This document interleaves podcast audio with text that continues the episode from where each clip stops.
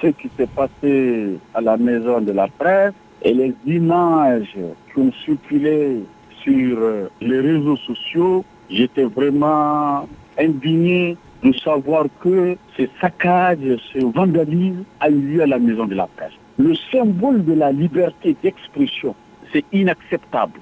La maison de la presse est cette maison commune que toutes les sensibilités politiques fréquentent au Mali. La maison de la presse est ce podium où il y a les grands débats de la République. C'est vraiment l'endroit le plus fréquenté du Mali.